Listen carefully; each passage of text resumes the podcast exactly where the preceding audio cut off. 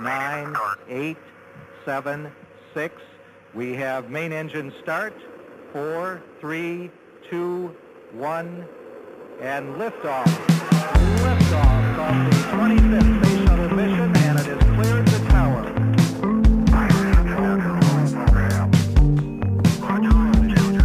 Ich schaue in die Welt, in der die Sonne leuchtet, in der die Sterne funkeln, in der die Steine lagern, Pflanzen lebend wachsen, die Tiere fühlend leben, in der der Mensch beseelt, dem Geiste Wohnung gibt.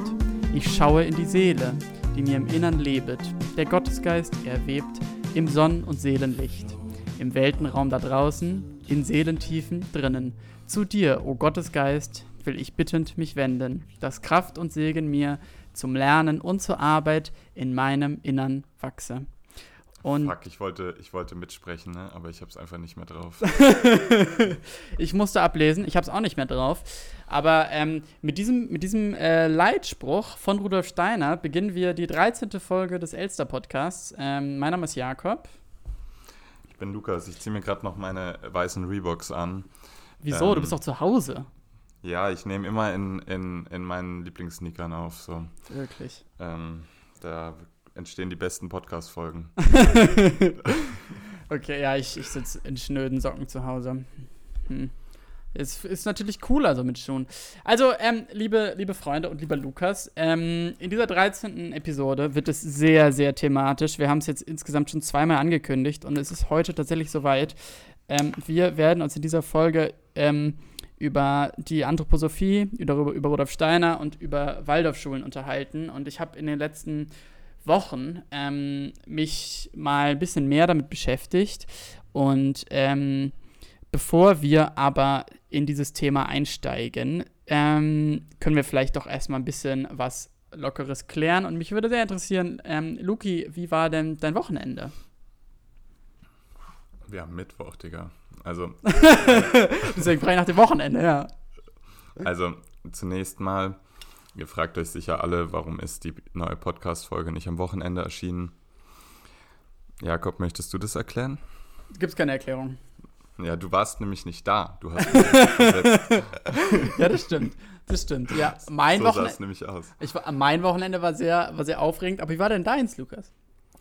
Ähm, also meins war ein bisschen geprägt von, von der Zeit, die so ein bisschen mh, gerade über mir schwebt. Und das ist äh, tatsächlich seit einer Woche war das so ein bisschen eine schwere Zeit bei mir. Das war irgendwie, ähm, hatte ich wenig bewusste Momente, weil sehr viel los war und ähm, Warum- warum eine auch in schwere Zeit, Lukas? privaten, Ja, in meinem privaten gab es so einige Themenfelder, die mussten mal äh, um es in, in aktueller, zeitgemäßer Sprache auszudrücken, geupdatet werden.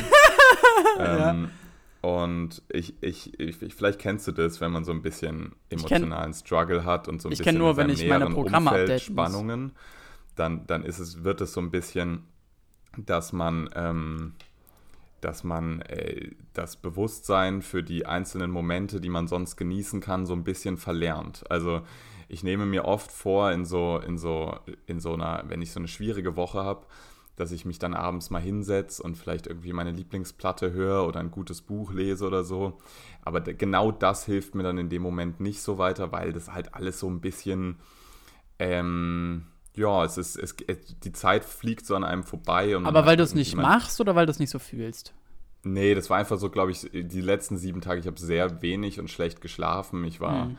Sehr viel unterwegs, auch nachts und so. Und es war so ein bisschen, war halt viel mit mir selbst beschäftigt. Aber seit gestern tatsächlich ähm, hat sich das irgendwie wieder schlagartig geändert. Und äh, jetzt, jetzt gerade geht es mir super gut. Ich komme gerade vom Joggen. Mhm. Und äh, deswegen habe ich, äh, ich sitze schon wieder frisch geduscht hier vorm Mike. Perfekt. Und ähm, deswegen habe ich mir auch gerade erst noch die Schuhe angezogen. Ich trage nämlich, by the way, auch immer zu Hause Schuhe. Hm. Ich wohne hier in einer Vierer-WG und da ist es immer so ein bisschen wie auf der Straße. Da ist einfach immer viel Verkehr hier. Leute kommen, gehen und ja, das ist. Man Man weiß nie trägt genau. lieber Schuhe so oft, wie wir hier putzen. Ja, allem, man, man weiß nie So, genau, und- wer noch da zu Hause Genau, schläft jetzt- und Ja, jetzt, bevor ich frage, wie, wie deine Woche war, Mhm. möchte ich gerne kurz mein Getränk öffnen, weil ich nämlich noch nicht so wirklich viel getrunken habe gerade. Ja. Und ich hätte gerne, dass du er- errätst oder Ja, einen Tipp abgibst, äh, was, was ich trinke. Ich gebe dir einen Hinweis, nämlich einmal das Geräusch, warte. Und den Hinweis, dass ich es eigentlich nie trinke und es komplett untypisch für mich ist. Äh, Eine Lego. ne Dose Cola Zero. Nee, tatsächlich trinke ich Red Bull The Yellow Edition. Lukas, du musst Ähm. eine Sekunde warten. Okay. In der Zeit erkläre ich euch dieses Getränk. Es ist quasi ein klassisches Red Bull, nur Jetzt mit äh, so einer. Art Jetzt Multivit- trinke ich auch Red Bull The Yellow Edition.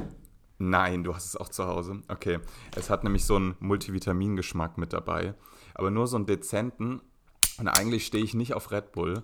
Aber Red Bull, The Yellow Edition, ist wirklich. Ich, also ich sag's euch, probiert's einfach aus. Eigentlich äh, no words needed so in dem Moment. Wirklich. Ähm, es ist wirklich gut so, oder? Ich habe das, ich hab das geschenkt bekommen äh, am Wochenende äh, auf einem Festival. Da wurde das so ausgeteilt und dann, äh, ich nehme ja alles, was umsonst ist, mit und, äh, Mhm. und das, das steht seitdem im Kühlschrank. Und äh, Wir haben das, ähm, wir haben so ein paar Getränke im Büro, die, immer, die wir immer so palettenweise da haben. mh, Und das ist eins davon. Ja. okay. Ja, ich bin tatsächlich überzeugter, als ich dachte. Okay, ja, nice. Wir trinken das Gleiche und es ist gleich so aufregend. Wir trinken jetzt Red Bull, dann sind wir richtig fit.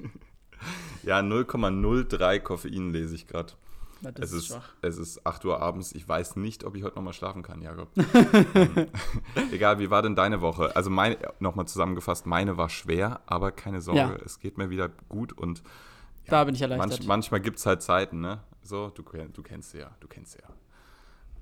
Ja, unsere, unsere Hörerinnen sind sicher auch erleichtert, dass es dir gut geht wieder. Also, ähm, äh, ich, hatte, ich hatte bisher eine ganz gute Woche, noch relativ kurz, aber besonders äh, hatte ich ein schönes Wochenende und zwar ähm, war ich da auf einem Festival und zwar der äh, Nacht Digital. Die Nacht Digital ist ein kleines Festival bei Leipzig.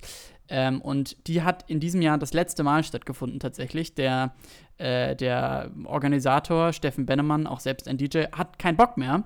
Und ähm, ja, das ist ein bisschen tragisch, ehrlich gesagt, weil jetzt war ich da zum ersten Mal. Ich hatte das immer aufgeschoben und jetzt ging es nicht anders. Jetzt musste ich hinfahren und, und es war schon was Besonderes, muss man sagen. Da sind so 3000 Leute, aber es haben sich sicher noch mal ein paar hundert reingeschlichen. Ohne, ohne Tickets äh, habe ich schon öfter mal gesehen, wie Leute über den Zaun geklettert sind.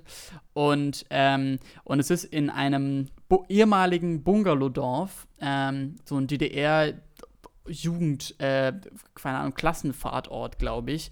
Und da sind halt so Bungalows und so ein kleiner See und es macht alles den Anschein, als hätten da viele junge Menschen ihren ersten Kuss gehabt, mehr oder weniger. Und dort findet eben so ein, so ein Techno-Festival statt, wo sehr, sehr spezieller Techno läuft. Also ist es jetzt absolut nicht Mainstream, sondern äh, aber, aber es hat zum Beispiel Helena Hauf aufgelegt und DVS One und äh, Robert Wrume auch. Und ähm, es war ein to tolles Line-Up, wenn man gerne Techno hört. Und ähm, äh, ja, nur das Essen war scheiße, aber ich glaube auch das Essen früher, wenn man DDR-Klassenfahrt gemacht hat, war es auch scheiße. Deswegen, was soll man machen? So ist es halt. Du hast einfach generell hohe Ansprüche, was Essen auf Festivals angeht, glaube ich, oder? Mm, Kann man auch sagen. Ne, ich nehme ja immer selber was mit. Also ich, ich habe immer Nudeln und so dabei, aber der Essenstand, der war, es gab nur einen einzigen Essenstand, so ein bisschen kantinenmäßig und das war, Mhm. das, das war nicht so. Da äh, müsste man kritisieren. Aber wozu kritisieren? Es gibt das Festival nicht mehr. Ja. Ja, wo, wo, warum keine veganen Burger oder so? Also, Ja, ja, absolut. Absolut. Ich würde ehrlich gesagt, ich würde mir wünschen, dass jedes Festival vegan, vegetarisch ist, aber natürlich sind wir da weit von entfernt. ja, nee. Dafür, von dieser Aussage möchte ich mich an der Stelle gerne distanzieren. Äh, ja, aber so, und tatsächlich ähm, ist es halt direkt in so einem Dörfchen, das heißt Olganitz. Das ist ein, ein sächsisches Dorf zwischen Leipzig und Dresden, wo man mit der Regionalbahn hinkommt. Und, also es stimmt nicht, man kommt nach Oschatz mit der Regionalbahn, dann kann man nur noch Taxi oder Bus fahren. Und dann sind wir wirklich, wir sind nach Oschatz gefahren, eben da irgendwo in Sachsen, sind dann in den Bus gestiegen, ein Bus, der über die Dörfer dort fährt und der war voll mit Festivalgästen und der Bus hat an keiner Haltestelle gehalten, in keinem der Dörfer, weil ich glaube, der Bus fährt ja immer einfach leer durch, bis wir dann in Olganitz waren. Und dann sind wir so am Samstag, sind äh, meine Freundin und ich, wir waren da zusammen, durch dieses Dorf gelaufen und es war wirklich, also äh, leere, sehr zerfallene alte Häuser und dann war da so ein, so ein Hof und da stand halt, dass da Getränke verkauft werden. Und ich dachte so, ja, yeah, Getränke, vielleicht kann man was kaufen. Ich hatte, ich hatte gar nichts zu trinken dabei, es war ein bisschen tragisch. Ich war sehr neidisch auf die ganzen Rotkäppchen-Sektflaschen, die überall rumlagen. Und dann dachte ich, vielleicht kann ich jetzt meinen eigenen Rotkäppchen-Sekt kaufen. Und bin in diesen Hof so reingegangen und dann plötzlich kam so ein Hund auf mich zu. So ein ganz alter Hund, der war sicher zwölf Jahre. Und hat mich so angebellt, aber halt, wenn so ein alter Hund dich anbellt, ne, hat man jetzt nicht so viel Respekt. Und dann hab, fand ich den ganz süß und wollte so näher zum Hund gehen. Und dann kam aber die Hundebesitzerin raus und die war so eine Frau in ihren 40ern vielleicht, kahl geschorene Haare, kahl geschorener Kopf. Und sie sagt, sie schreit nur so meine Freundin und mich an, verpisst euch! Und dann dachte ich, okay. Und dann, äh, ja, so, so wurden wir da empfangen. Aber. Ich, ich, ja. ich hätte gerne, dass die letzten zwei Minuten, die du geredet hast, irgendwann mal in so einer Ost-West-Doku stattfinden. Äh, der, als Antwort auf die Frage, wie nimmt man im Westen den Osten wahr? ja, ist so. Ich, ich habe mich auch ehrlich gesagt zwischendurch sehr durchschaut gefühlt. Denn in einem Moment saß ich so, äh, saß ich so rum und wir haben so ein bisschen gechillt und dann saß neben mir so ein Typ, ich möchte seinen Namen nicht nennen, aber, aber, aber, aber er hat mir Drogen angeboten tatsächlich. Und ich meine, wenn einem jemand Cem was anbietet, dann kann. oh, du Unmensch. Nein, aber er hat mir tatsächlich, er hat mir sich Drogen angeboten und er hat mir angeboten Keks und, und, ähm, Was ist das? ja, und ich habe das erst falsch verstanden und ich dachte und ich meinte so, ach, weil ich habe heute ganz viele Kekse gegessen, weil ich hatte halt den Tag über so ähm, ja, viele Kekse gegessen tatsächlich, viele Schokokekse und er so alles klar und fängt dann so an, mir so auf seinem Handy so nee, nicht auf seinem Handy, auf so einem kleinen Marmorplättchen, was er dabei hatte, so so Lines zu legen und ich dachte so, äh, das sind keine Kekse und dann habe ich so vorsichtig gefragt, ähm, was ist das denn? Und er meinte so, naja, Keks, Koks und Keta. Und offensichtlich. Oh Mann. Und, und er hatte halt schon so zwei Lines vorbereitet und ich meinte so, ähm, ey, das tut mir total leid, aber ich kann jetzt nicht Koks und Keta ziehen, so, das geht jetzt nicht. Und dann hat er mich so richtig, also weißt du, man macht sowas natürlich nicht. Und dann war er ein bisschen schockiert und hat es dann halt selber konsumiert, relativ kurz hintereinander und hat mich danach nur noch sehr schockiert angeschaut, weil es war natürlich schon ein bisschen viel. Es war für zwei Personen gedacht. Und, dann, und der arme, arme hat mir echt leid. Und als ich den später wiedergesehen habe und gesehen habe, dass es ihm noch wieder gut ging, da war ich ganz glücklich drüber. Ja. Aber er hat, er hat mich angeschaut und ich meinte so, nach, ich habe natürlich erst gesagt, dass ich aus Saarbrücken bin, ich habe es geschafft. Und dann meinte ich aber so, ja, nee, ich, ich bin aus Berlin, so aus, aus Zehlendorf. Und er meinte direkt so, ja, sieht man. Und er war Ja, aus, Digga, er, man sieht's wirklich. er war aus Marzahn und man hat es auch gesehen. Genau, und das, was man Jakob ähm, immer noch ansieht, das sieht Ja. man wahrscheinlich mir auch an, nämlich sind wir beide mal ähm, in Berlin-Zehlendorf auf die gleiche Schule gegangen, eine Waldorfschule. Und den Absolut. Spruch, den, den Spruch, den ihr anfangs gehört habt, das war unser, unser Morgenspruch über viele Jahre. Hm. Den sagt man an jeder Waldorfschule in Deutschland ähm, zu Beginn des Unterrichts, soweit ich weiß. Ja. Und äh, da gibt es noch so ganz viele Eigenheiten in dem Thema. Und äh, da können wir vielleicht mal kurz drüber reden, oder? Das haben wir ja schon wirklich äh, lange angeteasert jetzt. Ja, äh, total, total gerne. Und ich würde dieses Gespräch gerne folgendermaßen führen. Ich würde gerne ähm, erst so ein, wie angesprochen, so ein kleines Impulsreferat. Ich versuche mich wirklich kurz zu fassen und, ähm, und zwar so ein bisschen einen theoretischen Hintergrund zu geben. Und, und dann habe ich ein paar Fragen tatsächlich an dich auch. Und, und mich würde sehr deine eigene äh, Experience äh, interessieren. Ja, und um das vorne wegzunehmen, wir beide waren auf einer Waldorfschule. Ich war auch auf einem Waldorf-Kindergarten. Das heißt, Ich äh, auch. Das heißt, wir haben volle 15 Jahre ähm, Waldorf und Anthroposophie in uns. Und ich habe mich jetzt zum ersten Mal, ja, ich bin jetzt 25, äh, theoretisch, wissenschaftlich einigermaßen mit diesem Thema befasst. Und mir sind ein bisschen, ich war ein bisschen schockiert, ehrlich gesagt. Und, ähm, und, und als Vergleich dazu ähm, äh, möchte, ich, äh, möchte ich gerne beginnen mit ähm, einer anderen Religion, und zwar Scientology. Und, und zwar ist es bei Scientology so, nur, nur, nur, ähm, falls es, es, kann, es kann jetzt schon einfach nur großartig sein, was gleich kommt. Ja, es ist nämlich bei Scientology so, dass man da ja, ähm, man macht da so Kurse und, äh, und, und es sind erst so Persönlichkeitsentwicklungskurse und dann halt am E-Meter und, ähm, und das, da muss man sehr viel Geld reinstecken und du machst ganz viele Kurse und irgendwann hat man es echt endlich ge geschafft so und hast quasi die Kurse bis zum Ende geführt, da muss man echt viel Geld investieren und dann ist man von allen Thetans befreit, das ist ein Teil der Religion, Thetans sind so Seelen in deinem Körper, die muss man loswerden. Und wenn du alle befreit hast aus deinem Körper, dann, dann bist du clear, dann hast du es geschafft. Und dann bist du ein sogenannter OT, ein Operating Thetan. Und wie gesagt, um ein Operating Thetan oder clear zu werden, muss man viel Zeit investieren. Und und dann muss man noch mehr Geld und Zeit investieren. Und erst wenn man quasi ein OT, ein Operating Theater Level 3 ist, dann kriegt man zum ersten Mal ähm, in die Hand gedrückt die Entstehungsgeschichte der Menschheit, wie sie L. Ron Hubbard, der Religionsgründer, aufgeschrieben hat. Das ist der erste Moment, wo du. So, das ist der erste Moment, an dem du erfährst, dass ähm, die Menschheit äh, schon ganz viele Millionen Jahre alt ist und dass es einen Lord Xeno gibt und dass der mit Hilfe von Psychiatern die Menschheit versklavt und umgebracht hat mit Wasserstoffbomben. Und all, all das quasi die, wirklich, wie quasi ähm, unsere äh, im Christentum, ähm, der Gott hat, die Mensch, Gott hat die Menschheit erschaffen, auf dem Level, diese Geschichte, ähm, die kriegst du erst mitgeteilt, wenn du ganz, ganz, ganz tief drin bist. Und ähm, und es wird niemals öffentlich gesagt am Anfang, es wird niemals beworben damit, äh, was eigentlich dahinter steht. Und, ähm, und als ich mich jetzt zum ersten Mal mit der Anthroposophie beschäftigt habe, da habe ich einen ähnlichen Eindruck bekommen, nämlich ähm, was eigentlich Anthroposophie ist, haben wir an der Waldorfschule nie gelernt. Das ist kein Fach, was man hat, das wird nicht reflektiert. Ähm, über Rudolf Steiner wird eigentlich auch nicht so richtig berichtet. Ich wusste nicht, was der ausgemacht hat.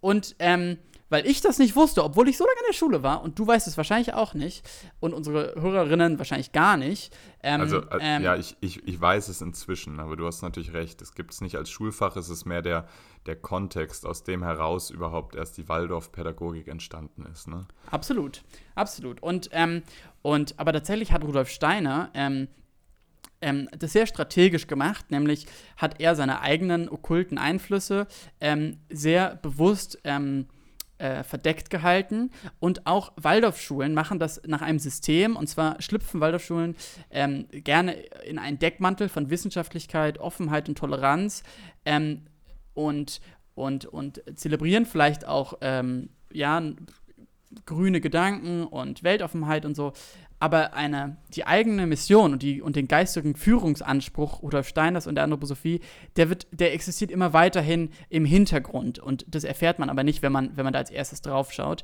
Und Anthroposophie ist keine Wissenschaft ähm, oder und, ähm, und auch äh, eine Religion so ein bisschen, aber es ist zuerst mal eine okkulte Weltanschauung, die ähm, Rudolf Steiner ähm, erfunden hat. Und Rudolf Steiner war ähm, war ursprünglich ähm, ein Vorsitzender einer theosophischen Gesellschaft und Theosophie ist auch ähm, quasi eine Weiterführung christlicher Religion, aber, ähm, aber äh, quasi äh, man so ein bisschen entfernt vom christlichen Denken und, ähm, und, und die Anthroposophie soll der Versuch der spirituellen Erweiterung von Naturwissenschaft sein und gleichzeitig eine Vereinigung mit Geisteswissenschaft. Vielleicht so ein bisschen unmöglich, aber Rudolf Steiner wollte das eben tun und Eingeweihte, die Anthroposophen sind, ähm, die können Wahrheiten schauen, die andere Leute nicht können. Und dieses Schauen, was auch am Anfang dieses Spruch kommt, ich schaue in die Welt. Schauen ist ein Vokabular, was nicht ähm, wie wir schauen würden, sondern Schauen ist eben ein geistiges Schauen.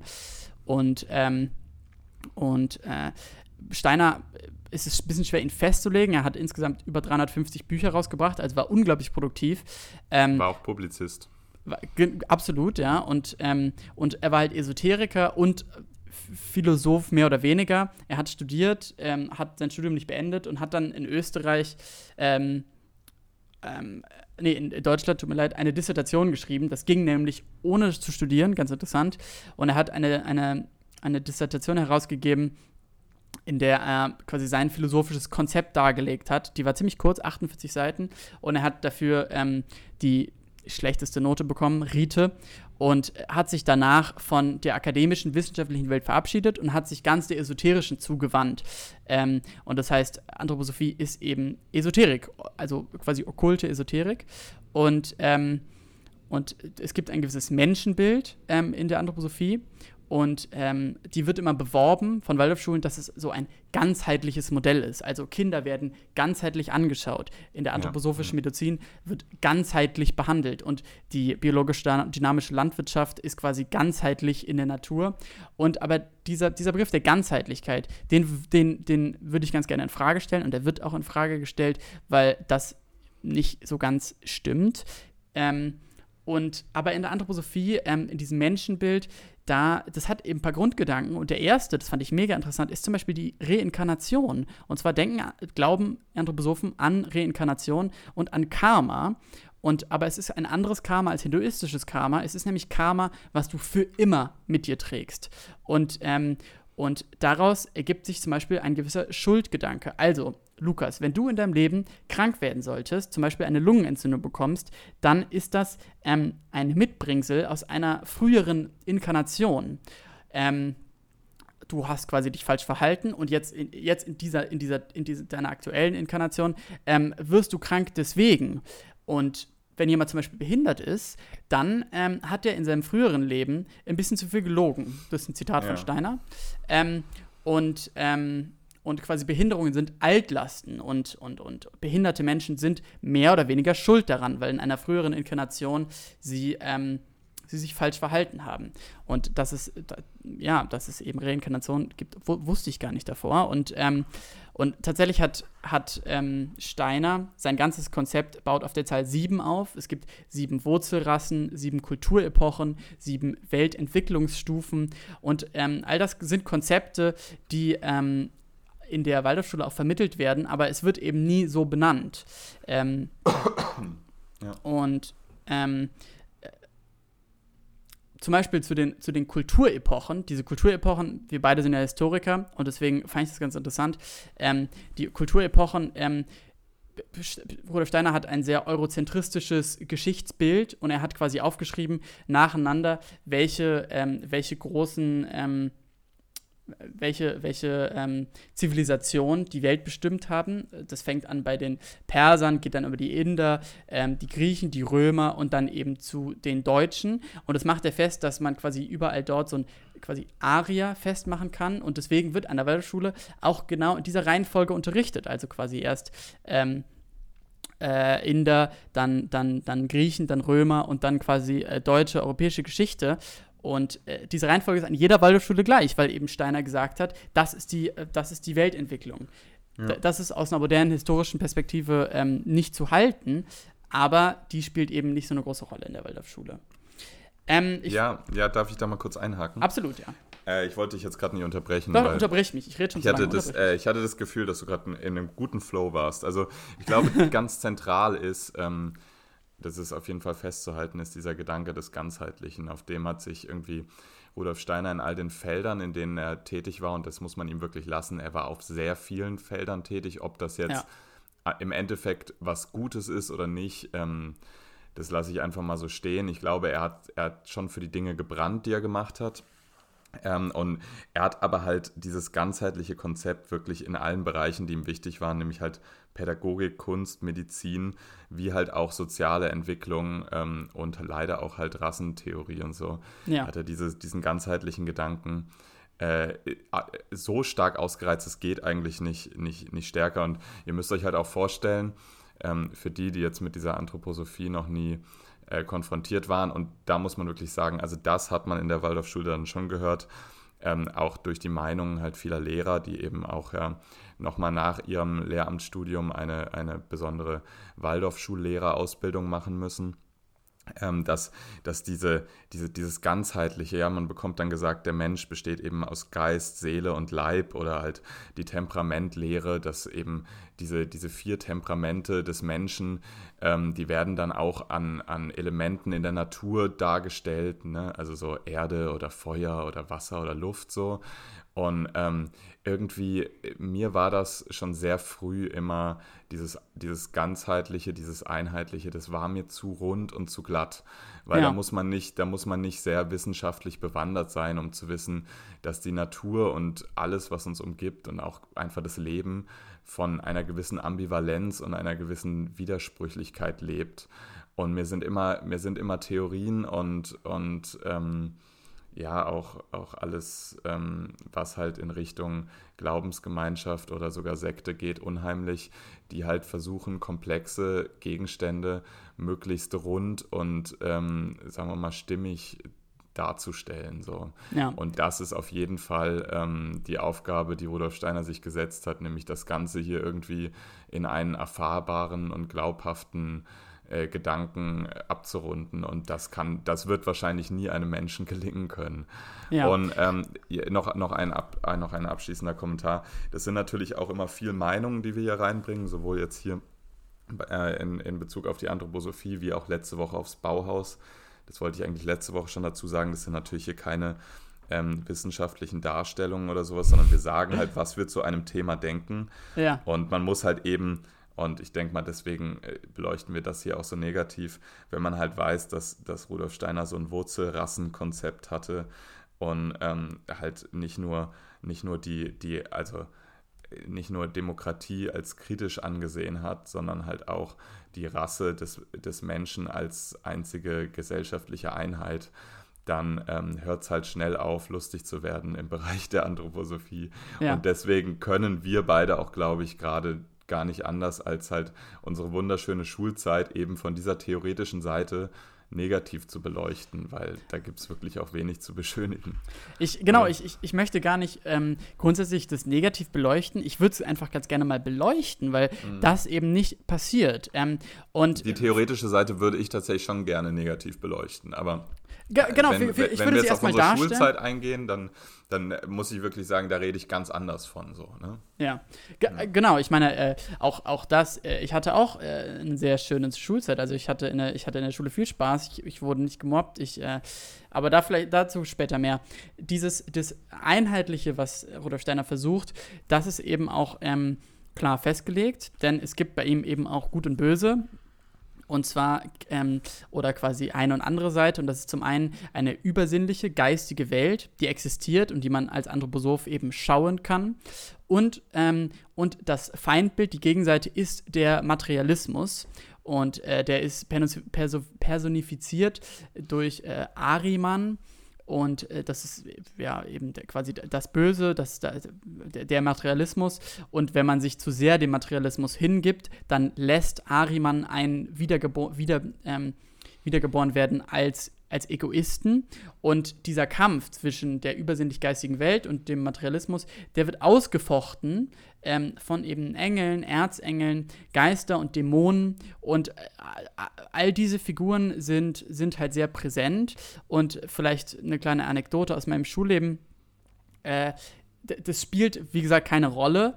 Ähm, aber wenn man eben das Pech hat, ähm, an einen Lehrer, eine Lehrerin zu kommen, die gläubige Anthroposophin ist, ähm, dann rutscht es halt mal so raus. Und äh, ein, ein Freund von mir hat eben in der siebten, achten Klasse relativ spät auch mal unsere damalige Klassenlehrerin, die Klassenlehrerin ist für alles zuständig, für die unterrichtet tatsächlich alle Fächer, also Deutsch, Geografie, aber sie hat auch ähm, Naturwissenschaften gemacht und so hat, hat er sie mal gefragt, woher es eigentlich kommt, dass, im Herbst, dass man im Herbst mehr Sternschnuppen sieht als zum Beispiel im Frühling. Also warum diese, warum, warum diese Häufung? Und ihre Antwort war eben, dafür ist der Erzengel Gabriel zuständig. Und wir waren, wir waren alle sprachlos, aber, aber, aber es ist eben eine total normale anthroposophische Antwort. Ähm, ja. Und äh, genau, und, und ja, sag. Nee, ich, ich wollte nur sagen, ich würde demnächst gerne auf die Waldorfschule tatsächlich eingehen, die, wie das ähm, da konkret aussieht. Ähm, ja, genau. Also jederzeit. Ich, dann, dann ist es, glaube ich, auch noch sehr wichtig, einmal ganz kurz über, ähm, über Rudolf Steiner, ähm, den Rassisten, zu sprechen. Denn Rudolf Steiner war ein Rassist und ähm, das wird häufig entschuldigt, ähm, so von wegen, er war nur ein Kind seiner Zeit. Es waren ja alle Anfang des 20. Jahrhunderts Rassisten. Aber ähm, zum einen macht es das ja nicht unbedingt besser und zum anderen muss man sagen, dass Rudolf Steiner eine eigene Rassentheorie entwickelt hat. Und in dieser Rassentheorie ähm, sind quasi weiße Europäer die Träger der, der Kultur, die Denker und dann gibt es eben noch ähm, äh, eigentlich ist es zu dumm, um es zu wiederholen, aber es gibt quasi noch braune, gelbe, rote und schwarze und die eben Asiaten, Afrikaner, was weiß ich. Und, ähm, und natürlich sind die Schwarzen irgendwie nur auf Fortpflanzung bedacht und die Roten, also die Indianer, Anführungszeichen, sterben aus, weil die so schwach sind. Und die einzigen, die wirklich überleben können, sind die weißen Europäer. Und ähm, aber im Grunde äh, hat er nur so seine Ressentiments gegen gegen andersfarbige Menschen und vor allem seine Elitegefühle ja. ähm, und die Elitegefühle so im Deutschtum so ein bisschen in salbungsvolle Worte gepackt. Und ähm, aber es ist eben eine vollständige Rassentheorie und die wird leider Gottes innerhalb der Waldorfschule nicht wirklich aufgearbeitet. Und ähm, ja, und aber wenn wir uns jetzt über die Waldorfschule mal unterhalten, dann warte, würde mich. Warte, ich, ich will ja? kurz noch was ergänzen. Und zwar ja. Ähm, diese, die, die Anthroposophie, ja, die ist, ihr fragt euch jetzt, okay, irgendwie, damit kommt man ja wahrscheinlich gar nicht in Berührung, wenn man jetzt nicht halt auf einer Waldorfschule war. Aber tatsächlich, ähm, und das, das sollte ja äh, mein, mein Exkurs letzte Woche schon, schon klarstellen, ähm, tatsächlich war das damals so eine Zeit, wo ganz viel entstanden ist, was eben heute auch noch zeitaktuell ist. Also auch das Bauhaus und die esoterischen Strömungen, die dort zu finden waren und die halt aus heutiger Sicht auch sehr kritisch sind, haben sich ähm, irgendwie in diesem Diskurs von Anthroposophie und Waldorf-Schulgedanken eben bewegt. Und wenn man zum Beispiel heute Demeter-Produkte kauft, dann unterstützt man damit auch ein ein Anbauverband, der, der ehemals eben von äh, aus dem Gedanken Rudolf Steiners 1932 heraus entstanden ist und wo man auch wissen muss, mh, hm, dass die grundlegenden Gedanken von, von so einem, von so einem ähm, Verband wie Demeter eben ähm, gar nicht mal so cool waren, wie die heute äh, vielleicht tatsächlich sind, sondern tatsächlich ähm, wurde Demeter eben von, von, von der NSDAP nicht verboten, weil es da, ja. sagen wir mal, ganzheitliche ideologische Übereinstimmungen gab. So. Und tatsächlich ja, äh, auch, wenn ihr, wenn ihr eine Veleda-Creme kauft im, im, Bio, äh, im Bioladen, dann ähm, ist es ganz interessant zu wissen, dass äh, Veleda, bevor es verboten wurde, das wurde tatsächlich verboten, äh, hieß Veleda Futuram. Und auch das ist ein, ein von Rudolf Steiner ehemals gegründeter Konzern. Und wenn ihr die Zigarettenfabrik Waldorf Astoria jetzt irgendwie aufgrund der, Wo der Wortverwandtheit irgendwie mal ähm, mit Waldorf assoziiert, dann stimmt das tatsächlich auch, weil das eben die erste, die erste, war. Die erste Waldorfschule in Stuttgart ja. war, die für die Mitarbeiter ähm, dieser Fabrik, nicht für die Kinder, aber ähm, eben für die Eltern der Kinder. Ja, ja und es lief, es lief gut für die Zigarettenfabrik, äh, weil auf Astoria ja. schließlich kennt man sie heute hauptsächlich als äh, große Hotels. Shoutout Emil, Molt. Aber das stimmt tatsächlich. Die, die Anthroposophie ist in sehr vielen Institutionen tatsächlich ähm, äh, vertreten, eben nicht nur im Dachverband der Waldorfschulen, die quasi so Lizenzen ähm, rausreicht. Das ist ein bisschen so ein Franchise-Konzept wie bei McDonalds. Jeder kann seine eigene Waldorfschule veröffentlichen, aber du musst beim Dachverband der Waldorfschulen nachfragen. Und es gibt das Goetheanum in Dornach in der Schweiz, das ist so das Zentrum. Ja ganz cooles Gebäude, aber ja. Und ähm, aber eben auch DM, Alnatura, die GLS Bank sind, sind alles anthroposophische Unternehmen. Und ähm, ähm, aber tatsächlich hat eben ähm, Rudolf Steiner, das, das größte Konzept ist eben die Waldorfschule und ist eben seine Pädagogik. Ähm, er hat es auch Erziehungskunst genannt. Lehrerinnen sind eben mehr, sind mehr als das, sie sind Erziehungskünstler. Und, ähm, und da hat Rudolf Steiner tatsächlich ein sehr konkretes ähm, Bild. Wie, wie, wie ist ein Kind und wie lernt ein Kind? Und ähm, das ist Teil seiner sogenannten Hüllenanthropologie. Und äh, er sieht eben auch das Leben in siebener Schritten. So ist eben, hat, hat man als Kind, entwickelt man von 0 bis 7 einen physischen Leib. Und ähm, mit dem hat man ganz viel Fantasie und kann aber nur nachahmen. Und deswegen ähm, übersetzt sich das, dass in der Waldorfschule eben in den ersten, in der ersten, ersten beiden Klassen man hauptsächlich nachahmt, also nachmalt, ähm, nur Sprüche, Gedichte nachsagt, aber zum Beispiel noch nicht so richtig lesen lernt. Das passiert erst später. Und wenn du dann schon lesen kannst, dann wirst du auch nicht gefördert. Denn dieses Konzept lässt nicht so richtig schnellere oder langsamere Kinder zu. Und ähm, quasi nach dem physischen Leib von 0 bis 7 folgt dann von 7 bis 14 der sogenannte Ätherleib. Und äh, wenn man den Ätherleib entwickelt, dann ist man eben besonders, an, besonders funktionieren Bilder und geistige Vorstellungen gut. Ähm, deswegen, äh, deswegen wird zum Beispiel im äh, naturwissenschaftlichen Unterricht keine großen Theorien vermittelt, ähm, sondern es geht vor allem darum, Sachen vorzumachen. Deswegen hatten wir zum Beispiel nur so Experimente, die man sich angeschaut hat und was dazu gemalt hat. Aber es wurde nicht direkt vermittelt, warum eigentlich Feuer brennt oder, oder Magnete magnetisierend sind. Und als letztes kommt dann quasi von 14 bis 21 der sogenannte Astralleib dazu. Und ähm, der ermöglicht es dann quasi einem auch mehr zu lernen, mehr Theorien. Und so teilt Ich glaube, quasi. den habe ich nie entwickelt. aber, aber tatsächlich, ähm, tatsächlich entwickelt man als Kind in dieser Reihenfolge laut Steiner quasi sein, sein, Leib und dann kann man sich noch weiterentwickeln. Es gibt insgesamt sieben Leiber und aber es gibt ein paar, die man auch noch nicht, noch nicht Sagen wir sind einfach. Leibs, oder? Das Leibs. besser an. Ja. Ja, Leibs. Und ähm, aber äh, wichtig ist eben auch, dass wenn man lernt, ähm, dass man ähm, äh, dass man jetzt nicht kritisch hinterfragt. Das ist kein Teil der Waldorfpädagogik, sondern es geht eben ums Nachahmen. Und passend dazu würde ich dich mal fragen, Lukas, wieso meinst du eigentlich, hatten wir keine Schulbücher an der Waldorfschule? Hm, naja, es wäre ja Papierverschwendung gewesen. nee, tatsächlich hat mich das immer aufgeregt, diese fucking Zettelwirtschaft. Ey, man Ja. hatte einen ganzen Rucksack voller, lose, voller loser Blätter. Und Waldorf, wenn Waldorflehrer eins nicht können, dann gescheit kopieren. Das war immer so viel Handschriftliches, was da auf den Kopien noch drauf stand. Ja. Ey, wirklich, ich glaube, Waldorflehrer sind in einem ganz schlecht. Und zwar im Editieren von Aufgaben und im Abdrucken davon. Und es, es war wirklich die Hölle. Ja, Also ja, ich äh, habe ja die letzten drei Jahre an der Schule gearbeitet und bin da erstmals jetzt so richtig mit so einem staatlichen Schulsystem dadurch in Berührung gekommen. Mhm. Und ich, ich hatte wirklich neidvolle Blicke auf diese, auf diese Schulhefte der Kinder, die zum Teil über drei Klassenstufen oder so gereicht haben. Und Ja. man, man wusste, man hat sich dieses einmal so ein Buch zugelegt und dann hatte man für ein bis drei Jahre hat man dann, hat man dann alles an einem Ort so und keine scheiß Zettel, die rumfliegen. Und ja, also da muss ich wirklich sagen, das war nicht geil. Aber erklär mir, warum ist das genauso? Ähm, ja, also vielleicht ist es auch der materialistische Gedanke des Buchs, aber äh, der, der den Anthroposophen ähm, nicht gefällt. Aber tatsächlich liegt es daran, dass, ähm, dass die Beziehung zwischen ähm, quasi Schüler und Lehrer ganz, ganz essentiell ist. Und zwar geht es darum, um Autorität, um ein Folgen, um ein Gehorchen. Und das soll quasi dem Schüler, der Schülerin vermittelt werden. Und dadurch, dass es keine Schulbücher gibt, muss quasi das ganze Wissen durch den Lehrer in den Schüler reinfließen.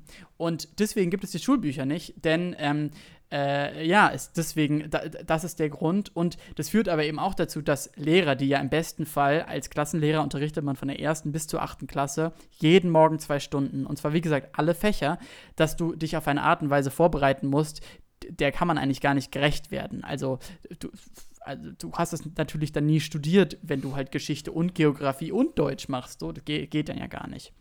Deswegen äh, müssen Waldorflehrer tatsächlich sehr, sehr viel vorbereiten und sehr, sehr viel arbeiten. Ja, es müssen gute Allrounder sein, tatsächlich. Und äh, Shoutouts an der Stelle, viele, da, viele sind das tatsächlich auch. Äh, Ob sie den Ansprüchen dann in, in allen Fächern gerecht werden, ähm, das kann ich Ja. nicht beurteilen. Aber es ist wahrscheinlich ein zu hoher Anspruch. Ähm, aber tatsächlich, äh, die Lehrer, die wir hatten, würde ich sagen, die haben das verhältnismäßig gut gemacht. Ähm, Ja, dann, ich, äh, und also tatsächlich, man ist eben sehr davon abhängig. Ähm, und dazu passt die nächste Frage, die ich, an die, die ich an dich habe. Warum glaubst du, kann man, kann man in der Waldorfschule nicht sitzen bleiben?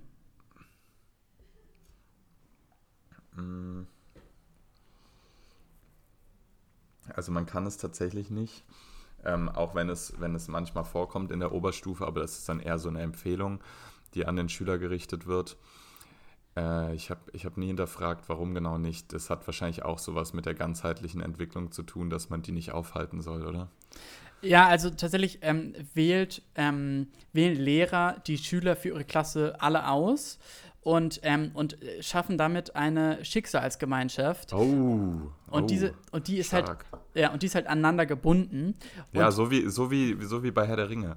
Da, da, da, da konnte auch keiner einfach aufhören. So. Also, Ja, und aber das führt auch dazu, ähm, und das ist meine Vermutung, äh, an vielen Waldorfschulen äh, gibt es ein, ein Problem mit Mobbing. Es gibt es an vielen Schulen, aber an der Waldorfschule scheint es nicht so richtig eine Lösung zu geben.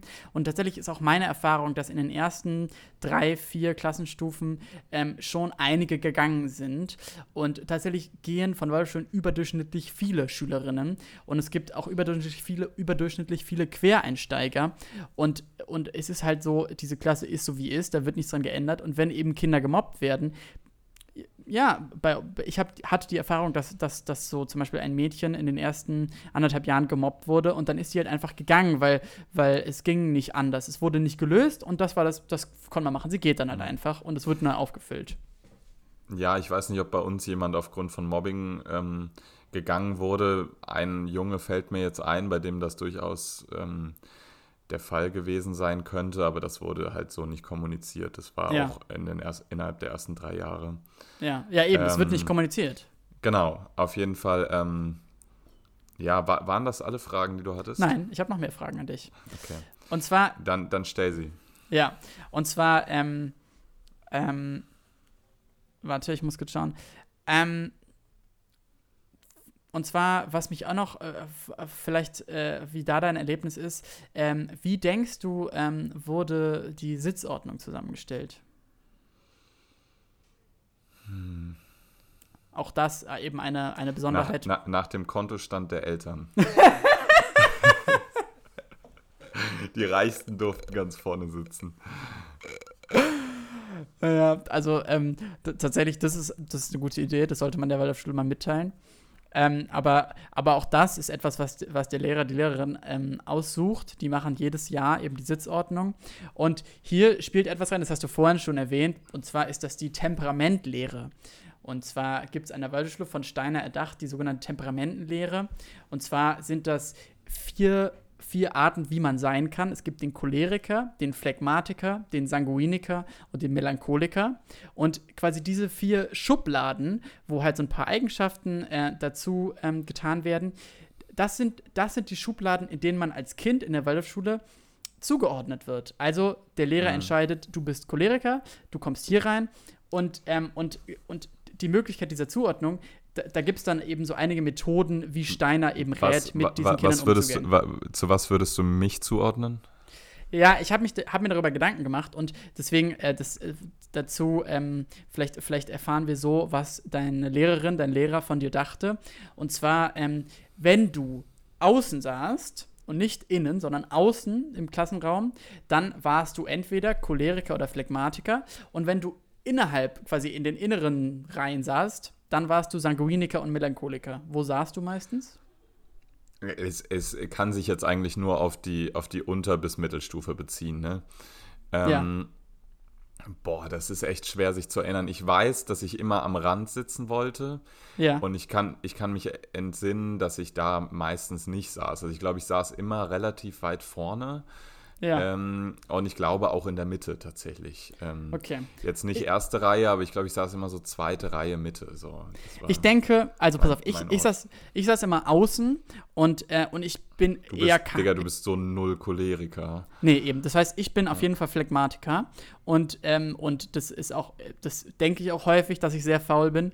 Und, aber ich, ich denke, so wurde ich auch eingetragen. Und ich denke, dass die Lehrer in dir einen Melancholiker gesehen haben, tatsächlich. Denn ähm, Steiner sagt auch, dass Melancholiker meistens groß und schlank sind.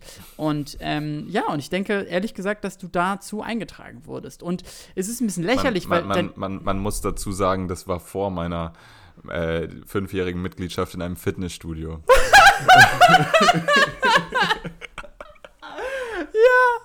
ja. Heute bist du nicht mehr, heute bist du nicht mehr groß und schlank, sondern groß und sehr, sehr breit. Ja.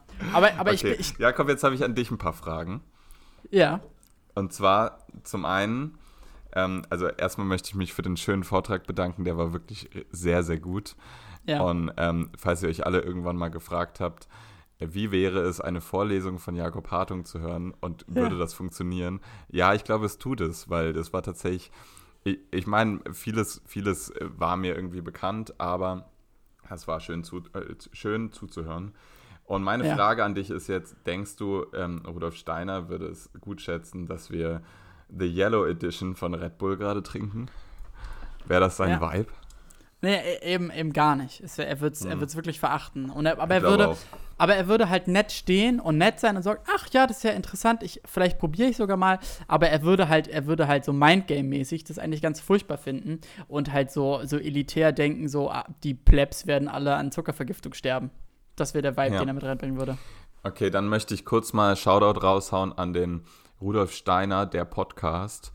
Ähm, der ist leider auf Englisch und äh, irgendwie hat hunderte von Folgen, aber ich wollte mich natürlich auch so ein bisschen drauf vorbereiten und wollte den eigentlich hören, äh, eben noch unter der Dusche so ein bisschen, aber der war wirklich, also der ist zu ausführlich. Ich glaube, der hat auch so ein ganzheitliches Konzept in seiner Darstellung.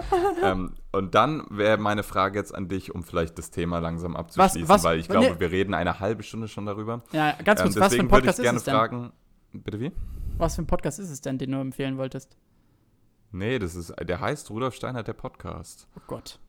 Okay. Ja. Ja. also bevor wir, bevor wir das Thema wechseln, muss ich, muss ich noch eine kleine Sache sagen. Und zwar, die habe ich bis jetzt ausgelassen. Und, ähm, und hier jetzt. Bruder, du hast auch eine ganzheitliche Darstellung heute. Ah, ja, ich Aber eine das ganz ist okay, weil ich habe die letzte Folge, hab ich, ich habe sie mir angehört und Ja. ich habe utopisch viel mehr geredet als du, deswegen äh, hau raus. Kann ich das ausgleichen? Also, ähm, ich möchte eigentlich ganz gerne sagen, dass abschließend ähm, Waldorfschulen o- gu- okay sind. So, also äh, was es gibt- was es ist gibt- das denn für eine Einschätzung? Ja, es, es gibt total gute, wo man Spaß hat, wo man davon profitiert, dass es so viel künstlerisch, künstlerische äh, Unterstützung gibt. Auch da malt man einfach nur viel nach und so, aber man malt halt viel, man ist viel handwerklich. Ähm, Eurythmie, dieser Ausdruckstanz, äh, hat mir am Ende gar nichts gebracht, weil du lernst nicht tanzen. Das ist kein Sport. Es ist am Ende nur eine Abfolge von vorgegebenen Bewegungen. Äh, Am, am Ende helfen einem Drogen im Club einfach doch besser. ja, absolut, ja. Also Eurythmie war sicherlich für mich eine der verschwendetsten Zeiten meines Lebens, weil es hat, man hat es echt lange, mehrmals die Woche, wirklich Ja. viel, viel, viel Zeit, die man auch Ja, mit, und ich, ja, ich hatte tatsächlich nicht das Selbstbewusstsein, das so umzusetzen, wie es gefordert wurde. Also muss Du- ich auch sagen. Ich, ich, kon ich konnte das alleine nicht bringen, was da, was da gefordert wurde auf einer Bühne. Äh, Also das war nicht meine Form der Darstellung.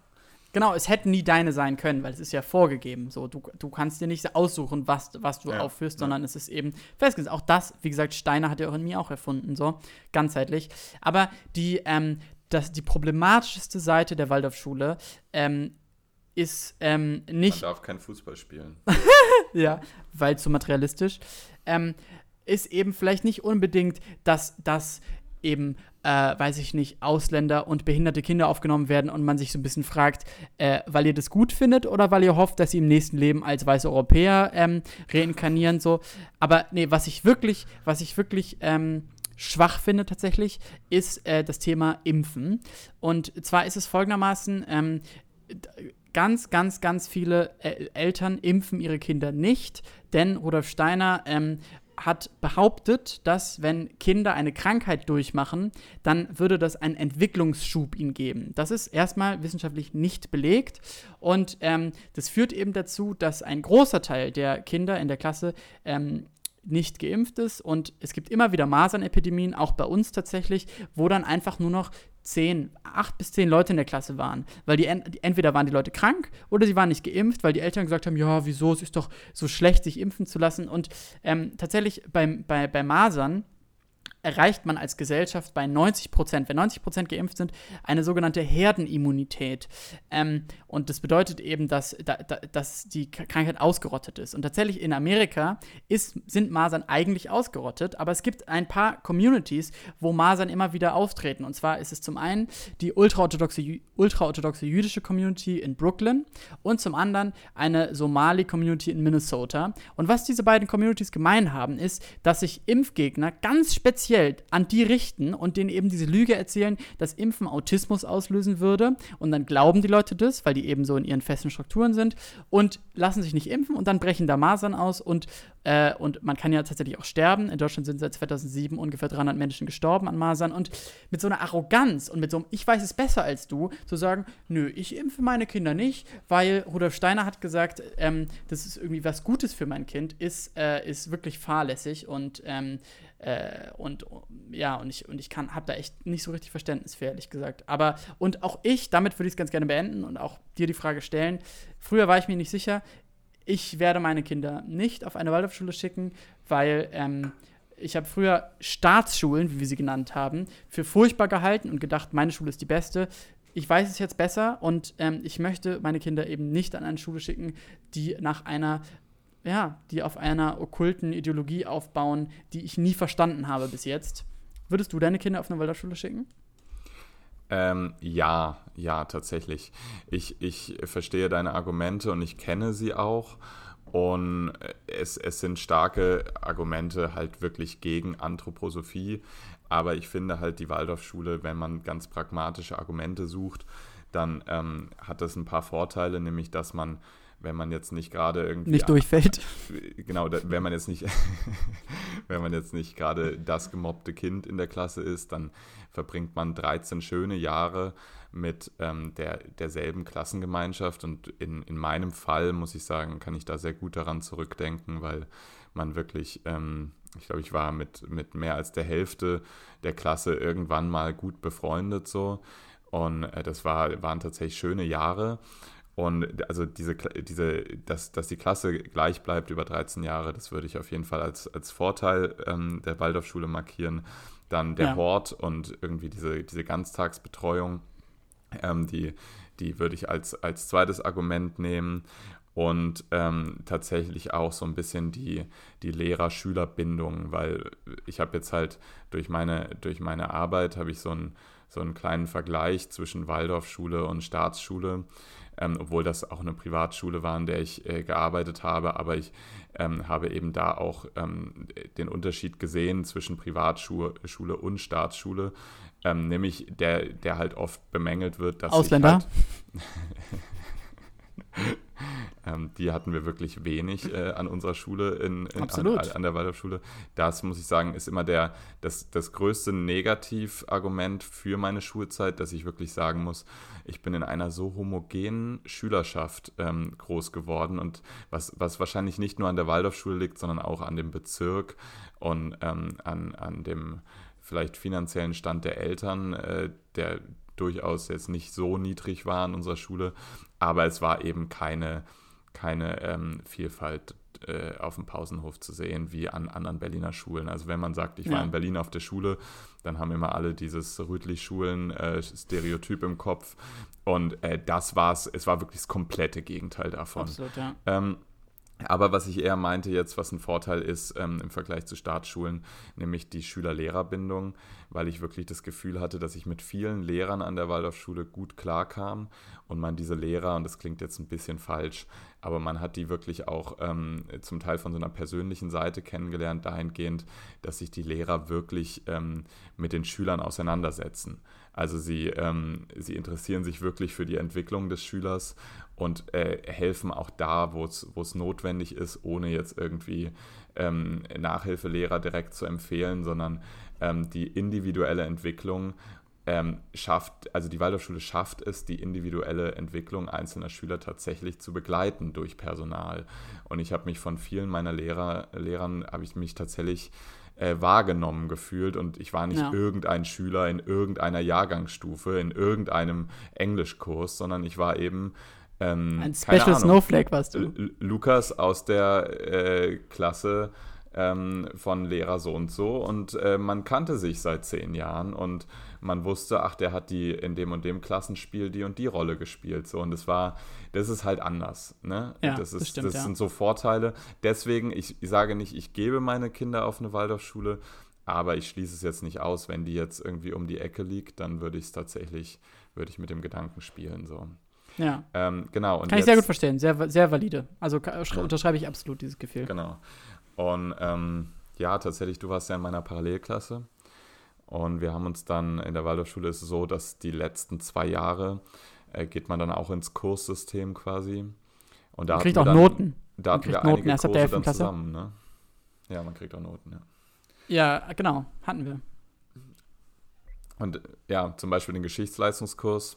Und äh, ja, deine Meldungen haben mich immer nach, nach, äh, nachdrücklich beeindruckt. So.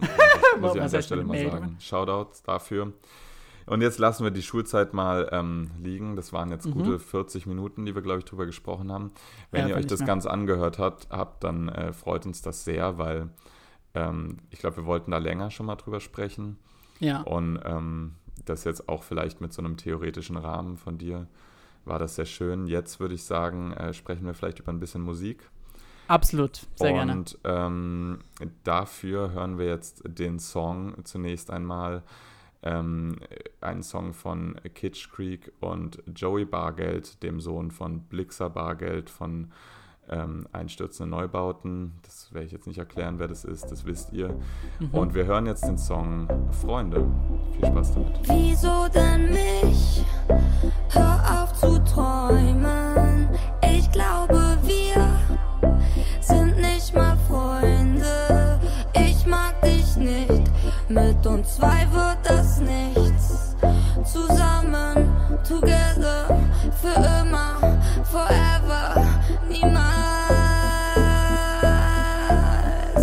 Lass mich in Ruhe.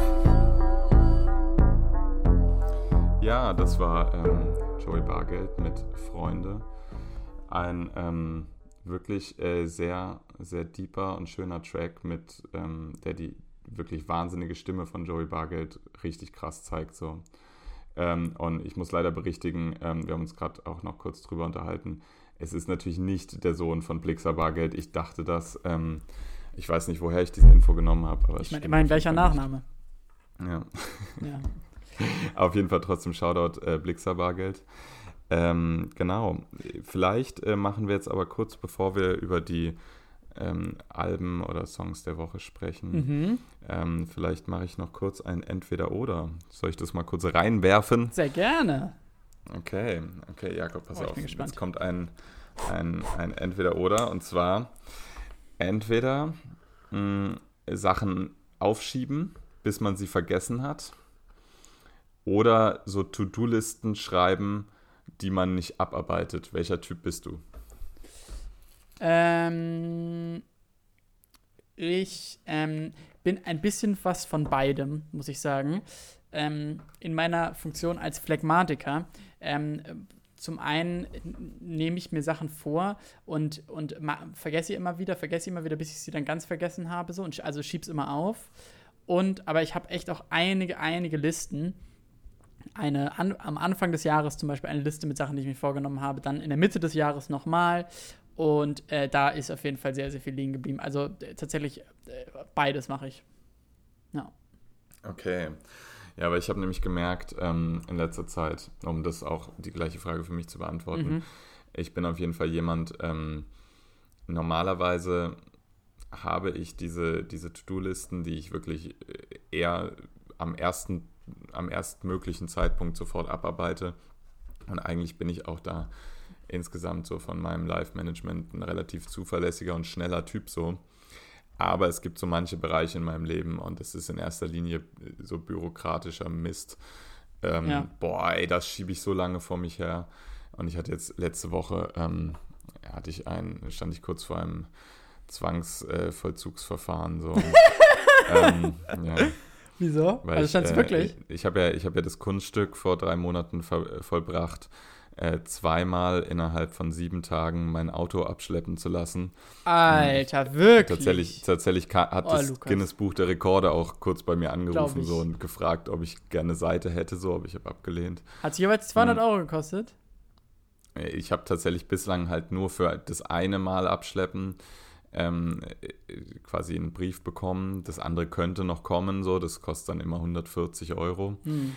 Und diese 140 Euro, die habe ich auf jeden Fall daraufhin mh, sehr lange vor mir hergeschoben, weil ich eigentlich immer, und das ist die Sache, die ich eben aufgeschoben habe, ich wollte eigentlich äh, Protest einlegen, weil mein Auto zu Unrecht eigentlich abgeschleppt wurde. Nämlich stand es halt einfach vor meiner Haustür. Es ist das Auto meines Bruders, was ich gelegentlich nutze. Mhm. Und ähm, Der Bruder kennt Führerschein übrigens. es stand vor meiner Haustür. Und ähm, dann wurde eine Ersatz-BVG-Haltestelle, Bushaltestelle eingerichtet. Ah, unglücklich. Und, Aber so ähm, kurzfristig, oder wie? Na, die Regel ist, drei Tage vorher musst du, muss die BVG Schilder aufstellen, dass jetzt hier Parkverbot ist. Ja. Und meiner Meinung nach, aber das ist halt nur eine Meinung und kein, kein, kein Ja. Beweis, äh, war das nicht der Fall. Mm, nur äh, tatsächlich habe ich jetzt die Erfahrung damit gemacht, dass dass wenn man innerhalb dieser 14 Tage keine, keine quasi Beweise liefert, dann äh, geht es sehr schnell Richtung ähm, Zwangsvollzugsverfahren. so. Und das, das ist mir jetzt letzte Woche passiert, dass ich wirklich so auf letzten Drücker noch, noch diese 140 Euro überwiesen habe. Weil mir, Aber es hat niemand also, geklopft so an der Tür und meint so, äh, Nee, nee, nee, deinen nee. Fernseher. Ach Okay. Quatsch, Quatsch, nee, nee, da, da, da müsste ja erstmal noch ein in, in Kassoverfahren und sowas laufen. Hm. Ähm, aber da habe ich auf jeden Fall gemerkt, es gibt so Dinge, ähm, die, die opfer ich dafür, dass ich alles andere schnell und gewissenhaft erledige. Ja. Und so manche Briefe, die ankommen, da weiß ich schon beim, nach dem ersten Mal drüber lesen, ui, das wird, da, da werde ich irgendwann nochmal drunter leiden, was hier drin steht, weil ich es nicht, weil ich keine Zeit dafür habe, das demnächst irgendwann mal zu erledigen. Ja. Ich habe Wichtigeres zu tun in meinem Leben. Und ähm, tatsächlich, äh, was, was auch zu so einem, ja, fast schon zu einem Markenzeichen meiner, meiner Casio-Uhr geworden ist, ähm, ist, dass, dass ich weiß nicht so richtig, wie man da die Sachen umstellt. Manchmal weiß ich es, manchmal kriege ich es hin. Aber auf jeden Fall ist immer Bisschen mystisch, ein. Wochentag in der Zukunft. Also es ist immer Donnerstag. Jetzt gerade ist Donnerstag der siebte. Ja? Aber es ist Obwohl Mittwoch der Mittwoch siebte. der siebte. Ja, genau. Das ist aber weird. Und äh, ja, und äh, das habe ich jetzt halt schon so lang vor mir, vor mir hergeschoben, das zu ändern, dass ich inzwischen auf die Uhr schaue und das, das, da musste ich heute halt dran denken. Ähm, und ich, ich, ich, ich saß so auf Toilette und habe auf meine Uhr geschaut und habe dieses Donnerstag gelesen. Und äh, ich wusste tatsächlich sofort, es ist Mittwoch. Und dann, dann ist mir in, in den Sinn gekommen, dass es inzwischen, dass ich so lange aufgeschoben habe, das umzustellen, dass es inzwischen problematisch wäre, wenn ich es umstelle. Weil ich wahrscheinlich, wenn ich es umstellen würde, nicht mehr wissen würde, habe ich es jetzt erfolgreich umgestellt und ist es tatsächlich Mittwoch oder ist es irgendwie Dienstag so. Weißt du, wie ich Ja. meine? Also das, Das ist einfach. Das ist so ähm, smart, Alter. Ich, oder? früher, Ja. früher bei so einer befreundeten Familie saß ich immer so am Tisch. Ich war da sehr häufig zu, zu Gast. Und die hatten ihre Uhr eine Viertelstunde äh, vorgestellt, weil die waren bekannt dafür, immer zu spät zu kommen, die ganze Familie. und dann haben sie sich aber hauptsächlich damit beschäftigt, am Essenstisch zu sitzen und dann so zu sein, also da steht jetzt acht. Also eigentlich ist es dann ja erst Viertel vor, also haben wir jetzt noch ein bisschen Zeit. Also es war viel Zeitverschwendung. Aber aber ich muss sagen, äh, tatsächlich äh, war, hatte ich auch gestern eigentlich einen Termin beim Bürgeramt und den auch hier in Saarbrücken muss man den schon ein paar Wochen vorher ausmachen. Ist nicht nur in Berlin so tatsächlich. Und ähm, dann hatte ich den eben abgemacht und bin aufgewacht. Um 9 Uhr war der Termin. Ich bin um 5 nach 8 aufgewacht und wusste direkt, ich weiß, wer diesen Termin nicht wahrnehmen wird. Und tatsächlich habe ich meinen Ausweis verloren und muss einen neuen beantragen. Und aber die Aussicht, da jetzt wirklich in einer Stunde sein zu müssen und dann noch fucking 30 Euro für zu zahlen, dachte ich, nee. Und bin einfach liegen geblieben. Und aber ja, bisschen dumm, weil jetzt habe ich halt keinen Ausweis, so. Aber du, Jakob, du weißt doch, ähm, der Personalausweis ist eh, weißt du, so eine kritische Sache. Also, du, möchtest doch, du möchtest doch kein Personal werden, oder? Ja, ist so. Ja, übrigens, übrigens äh, bekannte, bekannte, bekannte Waldorfschüler, die auch hin und wieder immer noch äh, zu Vorträgen eingeladen werden. Ähm, Ehrenmann Ken Jepsen und Ehrenmann Daniele Ganser oder Ganser, so ein Schweizer, beides so Verschwörertypen. Mhm. Äh, ja, auch, auch auf diese Söhne der Waldorfschule ist man stolz hier und da. Okay. Eine, ich hatte eine Musikfrage an dich tatsächlich und sicher einige unserer Hörerinnen haben den Song sicher auch gehört. Und zwar bringt ja Trettmann ein neues Album raus und Mhm. da sind ja alle an, angenehm aufgeregt. So, es wird ja schon was werden. Ich glaube, auf Trettmanns und auf Sios Album freue ich mich ungefähr gleich. Ähm, aber ähm, Ich habe das Album schon gehört. nein, hast du nicht. Doch, Von wem? Von Trettmann oder von Sio? von Trettmann. Von Trettmann hast du das Album schon gehört. Am 13.09. Alter, Was? Einen Monat vorher? Ja. Das ist so ungerecht. Und, und, und kannst du was dazu sagen oder nicht? Mm, Also ich konnte es nur einmal hören. Ich habe auch nicht alle Songs gehört. Ich glaube, die letzten beiden nicht. Ähm, Hast du wieder, hast du wieder äh, hochgeladenes illegales Material irgendwo gefunden? nee, aber ähm, auf jeden Fall hat mir, hat mir jemand berichtet, der das Album schon seit längerem hat und hört. Ähm, also beruflich habe ich da ganz gute Zweige. Ähm, Ja, halt dass, es, dass es so ein Album ist, was, wo man erst so denkt, uff, was hat der Trettmann jetzt aus den hohen Erwartungen gemacht? Der hat sie auf jeden Fall nicht erfüllt. mhm. Und ähm, dass es aber so ein, so ein Growing-Album ist, weißt du, was, wo man sich so, so reindenken kann und dass man, dass man schon an den Punkt kommen kann, wo man am Ende sagt, das ist genau das Album, was er jetzt danach, also was er als zweites liefern musste. So. Also es, es soll wohl, es soll wohl äh, best bestimmte Qualitäten auf lange Sicht haben, auf jeden Fall. Also, weil ich habe den, ich Es habe scheint jetzt nicht zu catchen im allerersten Moment. Aber Al- ich muss sagen, die ersten beiden Singles, die draußen sind, haben mich äh, eh schon gecatcht. So. Also, Also mich hat nämlich Du weißt, äh, die neue Single mit Jesus gar nicht gecatcht. Und zwar aus dem echt einfach, nicht. Nee, aus das dem ist, ich fand das einen der besten Kitschkrieg Beat, Beats ever. Also, Ja, Beat hin und, her, hin oder her, aber ich kam nicht drüber hinweg, dass es einfach so eine, ich meine, es ist eine Fortsetzung und wahrscheinlich muss man glücklich damit sein, aber dass nach, nach eben Standard, einem Song, der halt besonders so gut funktioniert, weil man ihn so mitlabert und, und so Wiedererkennungswert hat und so, einen Song wie Du weißt zu machen, der nach genau dem gleichen Prinzip ist und irgendwie fand ich das ein bisschen faul, aber ich meine, Mhm. das ist halt so, ja, das ist eben ein Konzeptalbum und so ist es dann halt. Aber es hat, hat mir nicht gefallen, ehrlich gesagt. Habe ich, muss, nicht gefeiert. Ich, ja, ich muss einfach sagen, so ich, ich verstehe nicht, warum, warum ein, ein Jizzes-Feature notwendig war. Weder, ähm, war. weder hat da jetzt irgendjemand nachgefragt, so, weil es einfach, glaube ich, schon genügend Songs gibt mit Trettmann und Jizzes. Ähm, Ein. Man, man, man, naja, Standard kann man schon durchaus auch dazu rechnen. Ah, ja, und nur mit den echten. Tatsächlich Genau, zwei. ja. Ja. okay. Und ähm, hatte nicht Jizzes sogar auch ein, ein Feature von, von Trettmann auf seinem letzten? Ja, nur mit Oder? den echten ist auf seinem letzten Album auf Wolke 7. Ach, das war auf, auf ja, Ja, ja. genau. Ähm, au- auf jeden Fall äh, hätte man, glaube ich, dieses Album auch auf, auf ein erneutes äh, Jesus-Feature jetzt verzichten können, so. Ähm, und äh, natürlich auch aufgrund der Geschichten, die um Jesus so im Raum stehen, ähm, Hm. hätte man sich jetzt positionieren können.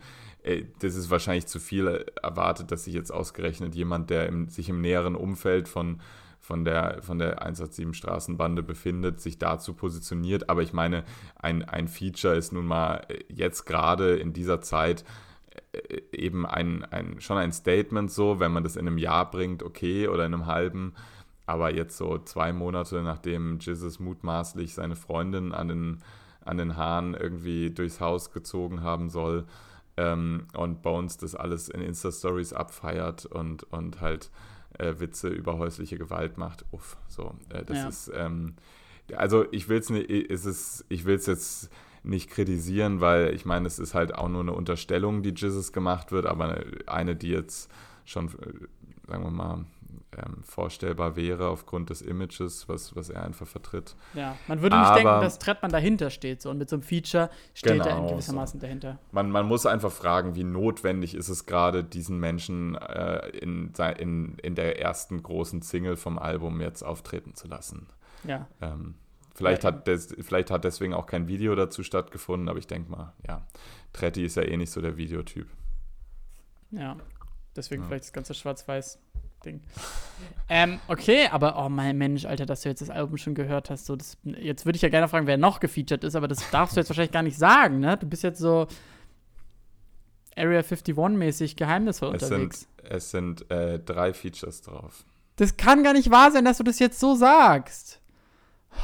Das Du musst hältst du halt damit- wegpiepen, ne? Du hältst damit, du hältst damit so zurück wie, wie, wie die Waldorfschule mit Rudolf Steiner. Ähm, hast du denn, hast du denn auch Ich Alben glaube, eine gehört? Tracklist ist schon draußen. Irgendjemand hat eine Tracklist veröffentlicht, habe ich gestern Okay. gesehen. Hast du denn Alben gehört, die auch wir Plebs hören können? Oder, oder bist du nur noch drei Wochen Ja. im Voraus? Pass auf, pass auf. Also, ähm, großartiges Album, war ich erst überhaupt nicht von überzeugt. Chance the Rapper Mhm. mit The Big Day. Äh, bester Song davon, der Song The Big Day. Okay, geil. Aber auch Big Fish. Ähm, das Album ist wirklich überfordernd. Es hat ewig viele Songs, 22 oder so sogar. ja. Und ähm, man, man, alle reden gut über Chance the Rapper und man fragt sich so beim Hören seiner Alben immer so ein bisschen, warum eigentlich? Also Mhm. warum ist der so der große, der große Liebling aller Menschen? Aber tatsächlich äh, ist das Album äh, sehr nachhaltig. Also man, man spürt das dann schon irgendwann. Dann würde ich gerne noch, ähm, äh, einfach aus dem Grund, dass ich Joey Bargeld gerade sehr dolle feier, auch den Song trotzdem auf die Liste packen, den er nach eigener Aussage anscheinend äh, in fünf Minuten ähm, fertig gemacht hat. Und äh, ich kann jedem nur empfehlen, auch den äh, bekennenden Orsons Hassern, zu denen ich mich eigentlich auch zähle, weil ich mit der Musik der Orsons überhaupt nichts anfangen kann. Jetzt bin ich richtig gespannt, Ähm, welchen Song du empfiehlst. Ähm, und zwar ähm, habe ich auf die Liste gepackt Schneeweiß von den Orsons und Besser Besser. Besser, besser in erster Linie, weil, sie, weil es ein großartiges Musikvideo hat. Ähm, äh, vielleicht habt ihr die, die Folge, ähm, fuck, wie heißt denn die Serie nochmal? Ähm, wie heißt die Sozial sozialkritische Netflix-Serie? Ähm, Dark? Nee.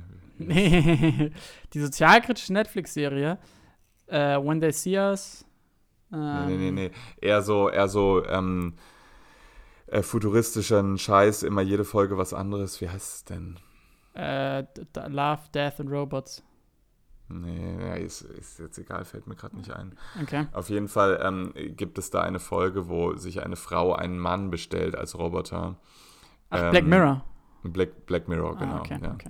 Ich hatte gerade nur das Wort Dark im Kopf. Hm. Ähm, und das, ist, das setzen sie im Video zu Besser, Besser um. Das ist ziemlich geil. Aber das Video Schneeweiß genauso, da rennt der, der immer ein bisschen fly am Bienen seiende Cars äh, durch eine Turnhalle. Und was, was dann in dem Video passiert, ist einfach nur absolut verrückt. Ähm, und Schneeweiß ist, glaube ich, der beste Track vom Album. Und vielleicht auch der beste Track, den Cars, ein Mitglied der Orsons, jemals gemacht hat. Okay. Und das, das Album ist wirklich krass. Es ist aber nicht direkt ein, ein Hip-Hop-Rap-Album. So. Es ist eher so ein Alternative. das war es ja mir noch nie so richtig, ne? Ja, genau. Ja, du sagst es. Ich war auch noch nie Fan, aber das Album ist ähm, geil. Okay, ja, das Diagnose ist total, geil. Ey, das ist super interessant, dass du das sagst. Ich hä- hätte es mir natürlich niemals angehört, aber ich werde mir jetzt die Songs anhören. Ich hoffe auch unsere Hörerinnen. Ja, also ich ähm, habe so ein bisschen. Was, was packst du drauf, Jakob? Ich bin richtig gespannt. Ähm, oh, das ist eine richtig schwere Frage, ehrlich gesagt, weil ich bin halt so, ähm, ich bin halt noch so geprägt von eben der, der Nacht digital und Mhm. der, dem Bist du Techno-Geballer. noch schwarz angezogen? Äh, fast, ja. Nee, nee, das habe ich Okay, wa- abgelegt. Kurzer Klamottencheck. Was trägst du heute? Gott. Eine, eine Hose, die ich von meinem lieben Freund Paul ähm, geerbt habe. Ein, ein Hemd, was so zerknittert ist, ne? Ich, ich, ich bügel halt Hemden, Das- weil ich das so faul Weiße? bin. Nee, nee, so, so ein gepunktetes. Mm. Ja.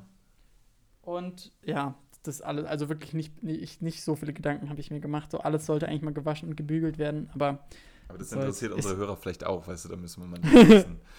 ist, ist ja nur Über den Saarbrücken. Tellerrand hinausdenken. Ja, ähm, aber, aber deswegen, deswegen glaube ich, werde ich heute ähm, auf die Playlist nur ähm, den Song Pointlessness von ähm, den, der, den Künstlern The Voids machen. Der ist ein bisschen älter, aber der gefällt mir ganz gut. Und ähm, außerdem, äh, was, was auch toll ist, ähm, Glittering von der wunderbaren Band Let's Eat Grandma aus England. Und ähm, allerdings habe ich auch ähm, in der letzten Zeit vor allen Dingen ähm, Sets gehört. Das klingt jetzt voll ähm, asozial, aber ich habe halt, ich habe immer auf Soundcloud nur so Soundcloud-mäßig, ja. ja, ja, so Soundcloud-Sets gehört und, ähm, und auf der, auf der, äh, tatsächlich auf der Nacht Digital hat ein Künstler wurde gefeatured. Das ist äh, Vril, V-R-I-L. Der hat gleich drei Gigs gespielt. Ein, ein House-Set hat er gespielt, ein Techno-Set und ein Ambient-Set auf allen drei Bühnen, die es auf dem Festival gab. Es war ein ganz gut, gutes Konzept. Allerdings waren die, was, was er da gespielt hat, hat mir gar nicht gefallen. Ich war ein bisschen langweilig. Aber es gibt ein extrem krankes Vril-Set und das ist bei Soundcloud aus London, äh, aus irgendeiner Nacht. Da möchte man wirklich, ähm, kann man gar nicht sitzen bleiben. Und das werde ich euch verlinken. Und wenn ihr mal ein richtig gutes Set zum Lernen hören wollt, dann hört euch das an. Das ist richtig on fire. Ähm, ja, aber so viel dazu. Ähm, ähm, ja, vielleicht, vielleicht sind wir jetzt ähm, langsam am Ende angekommen dieser wunderbaren Folge. Ich hätte fast pickepacke voll gesagt, aber das ist asozial. Ja, war's das oder wie? Ich glaube, das war's ja. Ich glaube, Hast, hast, du mir noch was zu sagen, Jakob? Oder ist okay? ähm, ja, habe ich dir noch was zu sagen? Ich, ähm, ähm, ich, äh, ich, ich, ich, ich werde hoffentlich ein gutes Wochenende haben. So, ich ähm, werde zwar Was arbeiten hast du müssen. vor? Ja, ich werde ich werd arbeiten und, und, und, aber ich habe sturmfrei. Ich bin allein zu Hause und, ähm, und werde das nicht so richtig nutzen, weil ich, wie gesagt, arbeiten muss. Aber ich habe ein großes Ziel. Ich werde ich werd nach St. Ingbert joggen. Das ist die nächste Stadt und ich muss viele Kilometer sammeln und deswegen bin ich schon ganz aufgeregt, wie das so Oh, wird. oh, oh, oh. Ja, ich muss kurz einhaken. Das Mhm. wollte ich eigentlich zu Beginn, wollte ich das schon sagen. Ja. Weil ich war ja joggen vor dieser Folge. Ja. Habe ich nicht Und- vergessen. Unsere Hörerinnen auch nicht. Genau. Und ähm, beim Joggen ist mir, ist mir ist mir aufgefallen, ich bin so der, der kompetitive Typ, ja. Ja. So, weißt du, ich brauche Herausforderungen und Joggen ist bei mir häufig so, ein, äh, keine Ahnung, einen Monat gehe ich exzessiv und dann ist wieder ein Monat so, dass ich anderen Sport mache und einfach denke mir so, wo, wozu laufen so. Also Ja. genau, und deswegen dachte ich, ähm, ich brauche gerade was, was mich motiviert. Mhm. Und ich weiß ja, dass du ein sehr guter Läufer bist. Mhm. Ähm, und ich, ich würde mich natürlich niemals anmaßen, äh, mich mit dir messen zu können. äh, äh, vor allem, also in erster Linie nicht auf Distanz, weil ich weiß, dass du daraufhin trainierst. Aber du Ja. meintest auch mal vor ein paar Folgen, dass du, dass du so ein bisschen sprintest, um halt eben so deine, Ja. deine, deine Kraft beim Laufen zu steigern. Ganz selten. Ich würde, ich würde dich gerne herausfordern ähm, bis, zur, bis zur nächsten Podcast-Folge. Und zwar? Und zwar, wer schafft es ähm, äh, mit Hilfe einer Tracking-App? Ich benutze Runtastic, ich hoffe du auch. Äh, wir kriegen an der Stelle kein Geld, sei erwähnt. Ähm, ich, und zwar bin ich heute, war mein schnellster Kilometer beim Laufen, ähm, 4 Minuten 19. Das war äh, relativ schnell für meine Verhältnisse, Ja, aber ich habe es schlecht. ich hab's nicht so drauf angelegt. Ich glaube, da ginge noch was. ja. Und ähm, ich, ich würde einfach mal sagen, mal schauen, wer bis, nächste, bis nächstes Mal Podcast, also bis in einer Woche, Mhm. es schafft, ähm, den, schnelleren schnellsten Kilometer, Kilometer? Genau, den schnellsten Kilometer zu laufen. Oh je. Ja, Und, machen wir. ähm, machen wir. Ja, aber es Screenshot, ne? So, also auf Vertrauensbasis so. Ja, ähm, wir machen einen Screenshot. Und, nicht dran. und in der nächsten Folge gehen wir auch auf ein paar äh, Antworten. Wir haben tatsächlich ein paar Antworten bekommen. Ja, ja warte, da, da, da muss ich auch noch was zu sagen. Weil Mhm. ähm, was, was auf jeden Fall in der nächsten Woche drankommt, das war jetzt zu kurzfristig, um, um sich darauf zu, äh, vorzubereiten. Und zwar ähm, äh, werden wir uns mit dem Thema Kleinwüchsigkeit beschäftigen. Wirklich. Ähm, ja, das, das wird angesprochen werden. Ähm, da gab es hitzige Diskussionen in meinem Freundeskreis in, in der vergangenen Woche, ähm, die auch geprägt davon waren, dass wir alle schon bereits etwas getrunken hatten. Hm. Aber auf jeden Fall ähm, wird es um die zentrale Frage gehen, gibt es eine Lobby unter den Kleinwüchsigen? Oh je. Ähm, ich, und, wenn ja, wie erwarte. und wenn ja, wie gefährlich ist diese für die Welt? Ähm, Oh je. ja. Ich erwarte äh, Rudolf Steiner Rassismus-Level. Okay. ähm, also, vielen Dank. Vielen Dank, dass ihr alle zugehört habt. Ihr, ihr, ihr hört, es wird ne richtig spannend und wir gehen auf euch ein nächste Woche. Also schaltet auf jeden Fall wieder ein. Und äh, ja, macht euch noch einen schönen Tag. Wir hören uns. Bis dann. Ciao. Auch von mir ähm, eine schöne Woche euch. Und ähm, macht's gut, passt auf euch auf. Shababs, Botten, grüne Augenbraune Locken, Tians, Rocken, halbe Kiste, wenn wir shoppen. Shababs, Botten, grüne Augenbraune Locken, Tians, Rocken, halbe Kiste, wenn wir shoppen. Prada Janta voller Haze, komplett Kaffee, the Race. Braune Locken, grüne Augen, Shababs in der Botten auf Face to Case. Halbe Kiste im Toyota gebunkert, 61 kennt das Ober Kundschaft, neue Ringe, neue Eis. 61 Grad heiß, schau dir, sag mir wie du heißt. Hab vergessen, tut mir leid. An Sarazin will ich verdienen, bin in Berlin, Sensor und jede Woche Teledin. Mehring am Sacker, Wasser oder Lean. Müsste die schreiben, mir komm vorbei. Und alle paar Monate fliege ich Türkei. Ich esse ein Adana oder auch zwei. RB hat Katana an seinem Bein. Und Shababs, Botten, grüne Augenbraune Locken. Tians, Rocken, Halbe Kiste, wenn wir shoppen. Shabbats, Botten, grüne Augen, braune Locken. Tierens, Rocken. Halbe Kiste, wenn wir shoppen. Shabbats, Botten, grüne Augen, braune Locken. Tierens, Rocken. Halbe Kiste, wenn wir shoppen. Shabbats, Botten, grüne Augen, braune Locken. Tierens, Rocken. Halbe Kiste, wenn wir shoppen.